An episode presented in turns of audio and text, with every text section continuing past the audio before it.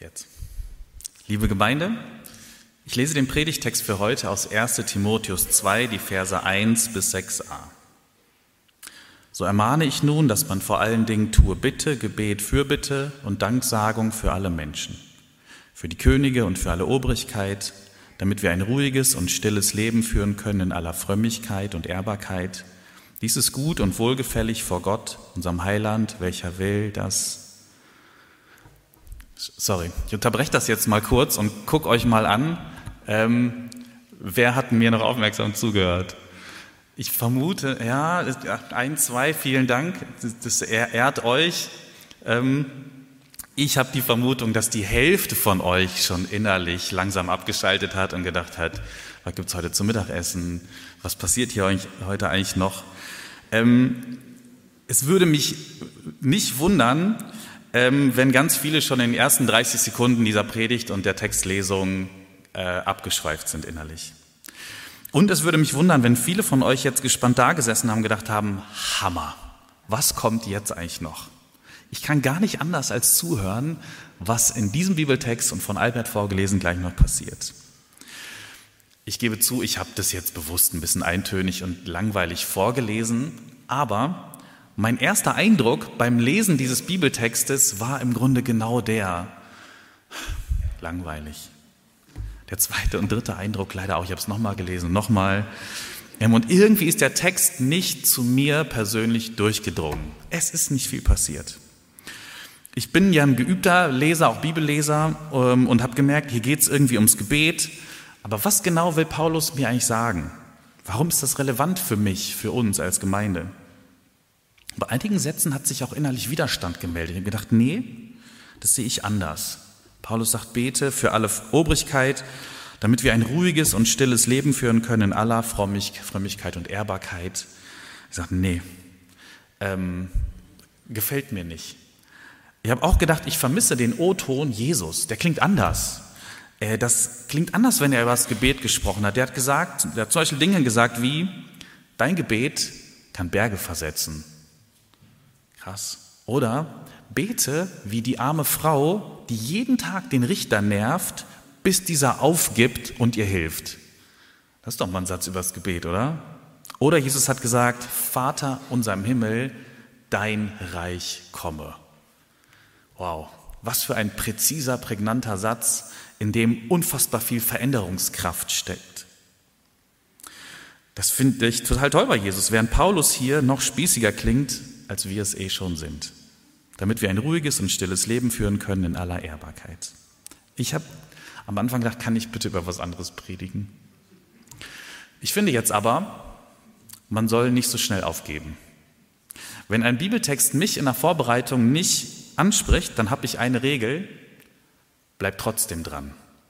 Das ist die Bibel, such, vielleicht hast du einfach noch nicht gefunden, was hier wichtig ist, worauf es ankommt. Vielleicht habe ich noch nicht aufmerksam genug gelesen. Bei dieser Bibelstelle kam jetzt noch was anderes dazu, nämlich die Bedeutung von unterschiedlichen Übersetzungen. Die spielen echt eine Rolle. Ich habe euch gerade aus der Luther-Übersetzung vorgelesen und die ist grundsätzlich natürlich genial, gar keine Frage. Aber mit manchen Formulierungen hat sich die Luther-Übersetzung einfach verbraucht über die Jahrhunderte. Meine Meinung. So redet man schon lange nicht mehr das äh, hört man mit ganz komischen Ohren. Also es liegt manchmal gar nicht an dem Bibeltext selber, dass wir nicht angesprochen werden. Manchmal, in diesem Fall, bei mir zumindest, liegt es auch an der Übersetzung. Deshalb fange ich jetzt nochmal an.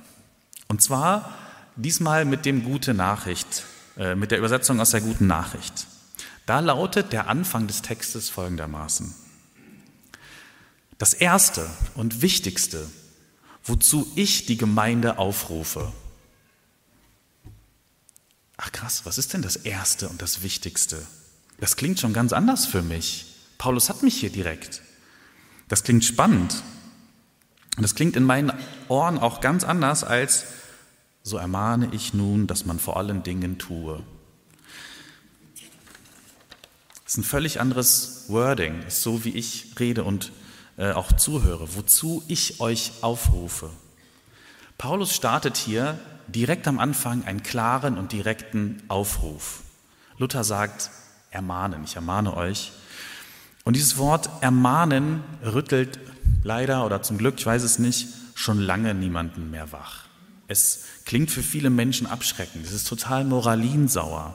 Der erhobene Zeigefinger ist in dieses Wort quasi schon mit eingebaut. Wir können das gar nicht mehr anders hören ähm, oder lesen. Ich glaube, das Wort ermahnen hat sich komplett verbraucht im christlichen Kontext. Dabei ist das ursprüngliche Wort, das da steht, total super.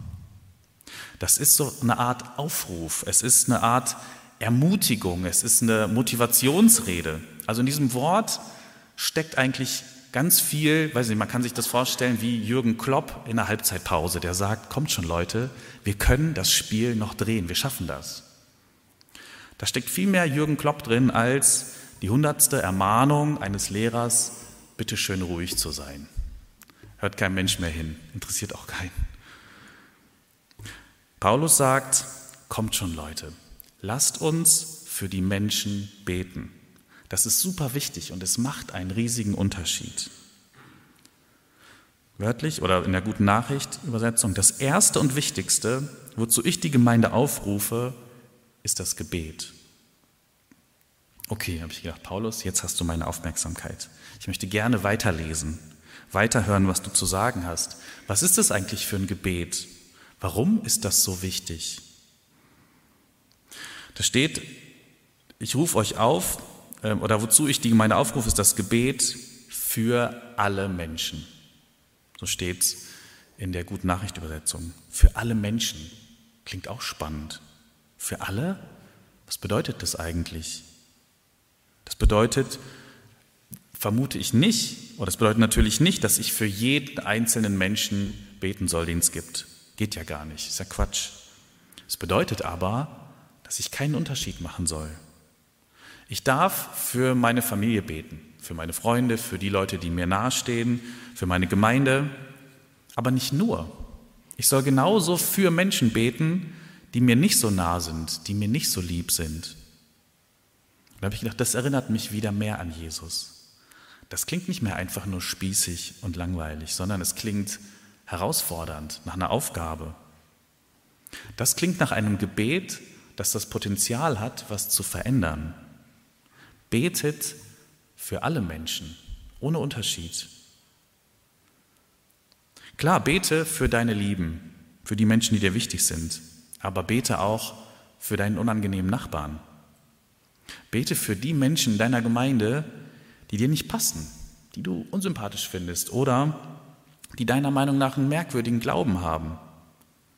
Bete für die Regierung, die du nicht magst, die du nicht gewählt hast der du nicht übereinstimmst. Bete für den Lokalpolitiker, über den du dich am allermeisten aufregst. Denn beten für jemanden ist was völlig anderes, als über jemanden zu schimpfen. Über jemanden schimpfen ist leicht, kann jeder, definitiv. Ist auch manchmal in Ordnung. Aber für jemanden beten, das ist das nächste Level. Das ist was völlig anderes. Wir merken auch gleich noch warum. Ich lese den Predigtext aus der guten Nachricht Übersetzung zu Ende vor. Bringt Bitten und Fürbitten und Dank für sie alle vor Gott. Betet für die Regierenden und für alle, die Gewalt haben, damit wir in Ruhe und Frieden leben können, in Ehrfurcht vor Gott und in Rechtschaffenheit.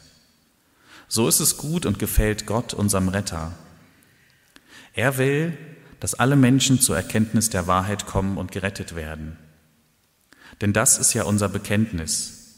Nur einer ist Gott. Und nur einer ist auch der Vermittler zwischen Gott und den Menschen, der Mensch Jesus Christus. Er gab sein Leben, um die ganze Menschheit von ihrer Schuld loszukaufen. Das gilt es zu bezeugen in dieser von Gott vorherbestimmten Zeit. Paulus beschreibt hier, das Ziel unseres Glaubens und auch unseres Gebets. Er sagt hier, das scheint zunächst mal gar nichts mit Gebet zu tun zu haben, aber er sagt, das Ziel ist, die Menschen sollen zur Erkenntnis der Wahrheit kommen. Dafür sind wir da. Dafür arbeiten wir, dafür gibt es uns als Gemeinde. Also es wirkt hier so, als ob das Gebet eine ganz starke missionarische Ausrichtung und Kraft hat. Eine verändernde Kraft. Wir neigen ja dazu, für uns zu beten. Zuallererst für uns. Jeder von uns hat so seine ganz eigenen persönlichen Nöte, von denen gibt es viele. Ganz, ganz bestimmt. Ähm, wir haben auch immer Probleme, die wir bearbeiten müssen. Wir haben unsere Nöte und oft dreht sich unser ganzes Denken, unsere Sorgen und dann auch unsere Gebete um uns, um einen engen Kreis. Und Paulus erinnert uns daran, für andere zu beten. Für alle, für die Menschen um uns herum. Paulus ruft uns auf, guckt beim Gebet mal weg von euch und betet für die Menschen drumherum. Das kann nämlich eine Kraft entwickeln, eine missionarische Kraft. Missionarische Kraft. Wann habt ihr das letzte Mal eine Predigt gehört, auch hier, die zur Mission aufruft? Nicht so oft, ich weiß das. Es ist auch nie meine ganz große Stärke gewesen.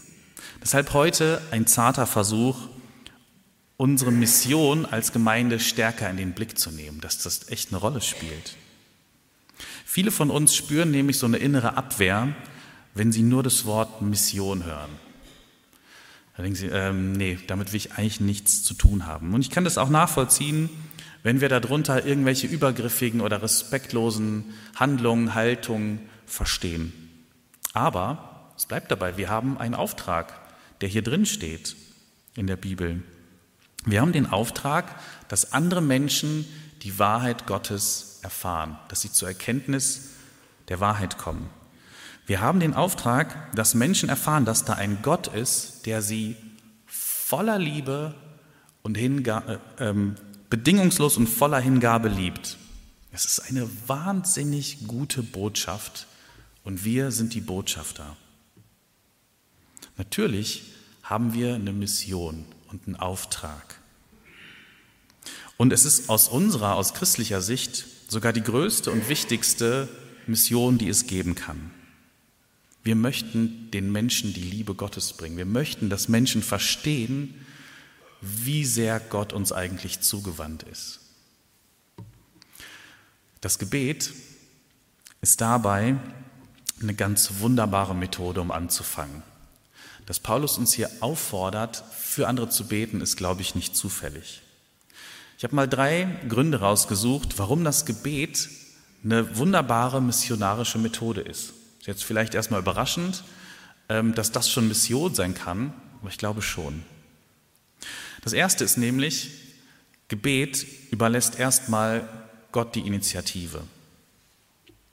Wir bringen Menschen einfach zu Gott und bitten Gott, tu du etwas. Wir möchten, dass diese Menschen dich kennenlernen, deine Liebe, deine Hingabe. Es überlässt Gott die Initiative. Gott verändert Menschen und nicht wir. Und ich glaube, dass das ein ganz wunderbarer und leichter Einstieg in die Mission ist, wenn ihr bisher damit Probleme gehabt habt und gedacht habt, nee, missionieren will ich eigentlich nicht. Fangt einfach mal mit dem Gebet für andere Menschen an. Das ist nicht übergriffig, wenn ihr das für euch zu Hause in aller Stille macht. Wir überlassen dabei auch Gott die Initiative, weil es auch Gottes Mission ist. Gott will den Menschen begegnen. Gott will jedem seine Liebe und Zuneigung schenken. Also wir hängen uns da im Grunde einfach an Gottes Mission dran. Der zweite Grund, warum das Gebet eine wunderbare äh, missionarische Methode ist, es verändert unsere Blickrichtung. Wir fangen an, über andere nachzudenken, sie überhaupt in den Blick zu nehmen, nicht immer nur uns zu sehen. Wir gucken mal, wer ist denn da um uns herum? Wer wohnt denn um uns herum? Ähm, welche Menschen werden mir wichtig? Wer braucht denn eigentlich Gottes Liebe und Gottes Zuwendung? Wem wünsche ich von Herzen, dass er oder sie das erlebt? Und dann fange ich an, dafür zu beten. Vielleicht weiß ich noch gar nicht, was ich tun kann, was ich tun soll, aber ich kann direkt anfangen, diese Menschen vor Gott zu bringen.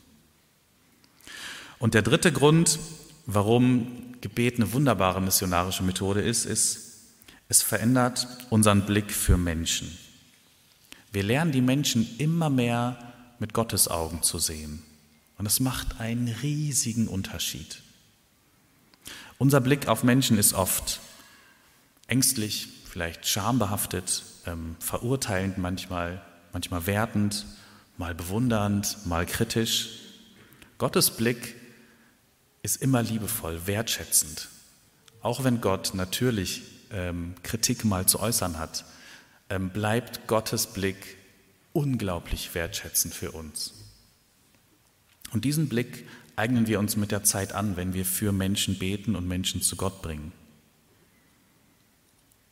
Wie werden wir mit Menschen reden, für die wir beten, für die wir vielleicht schon länger beten, denen wir Gottes Güte und Gottes Liebe wünschen?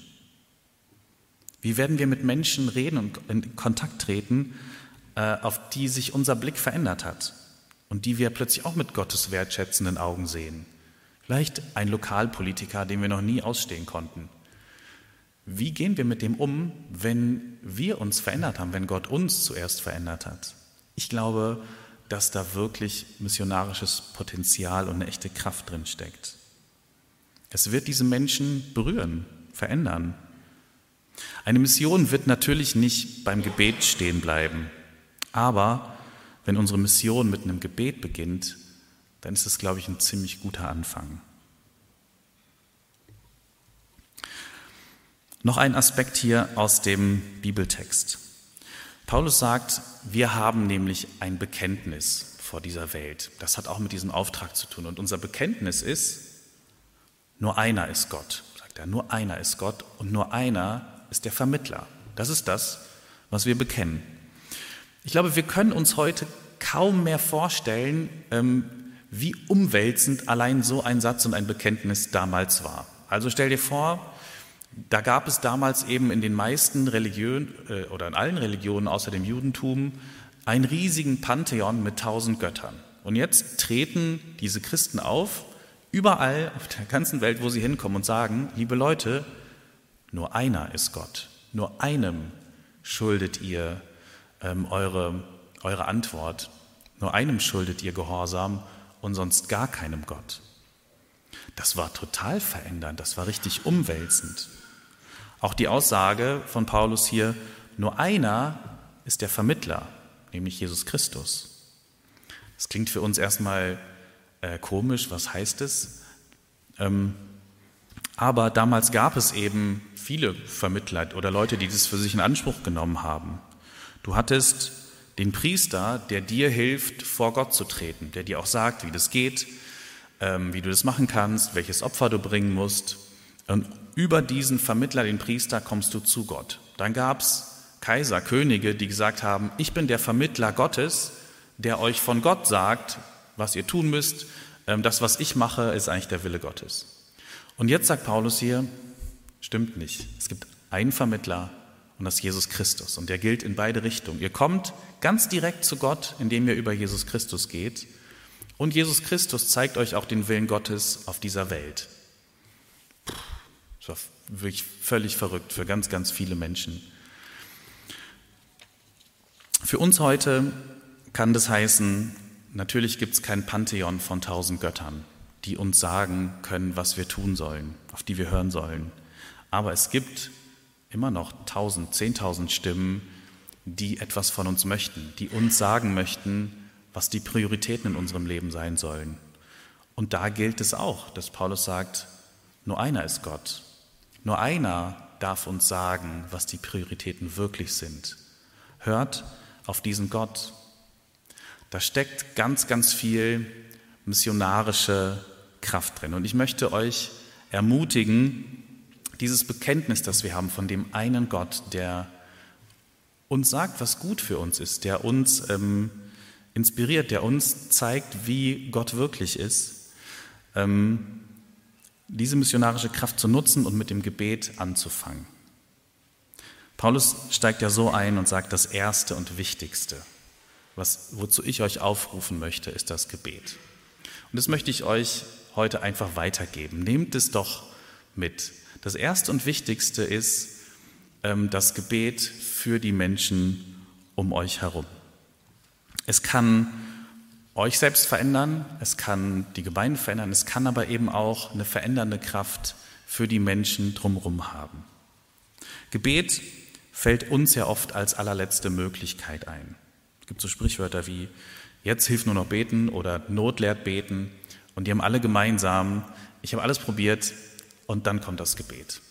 Und Paulus dreht es hier um und sagt, nee, das Erste und Wichtigste, fangt damit an, ähm, vor Gott zu treten und die Dinge, die euch bewegen, aber auch die Menschen, die um euch herum sind, zu Gott zu bringen. Und es könnte und es wird etwas verändern. Amen.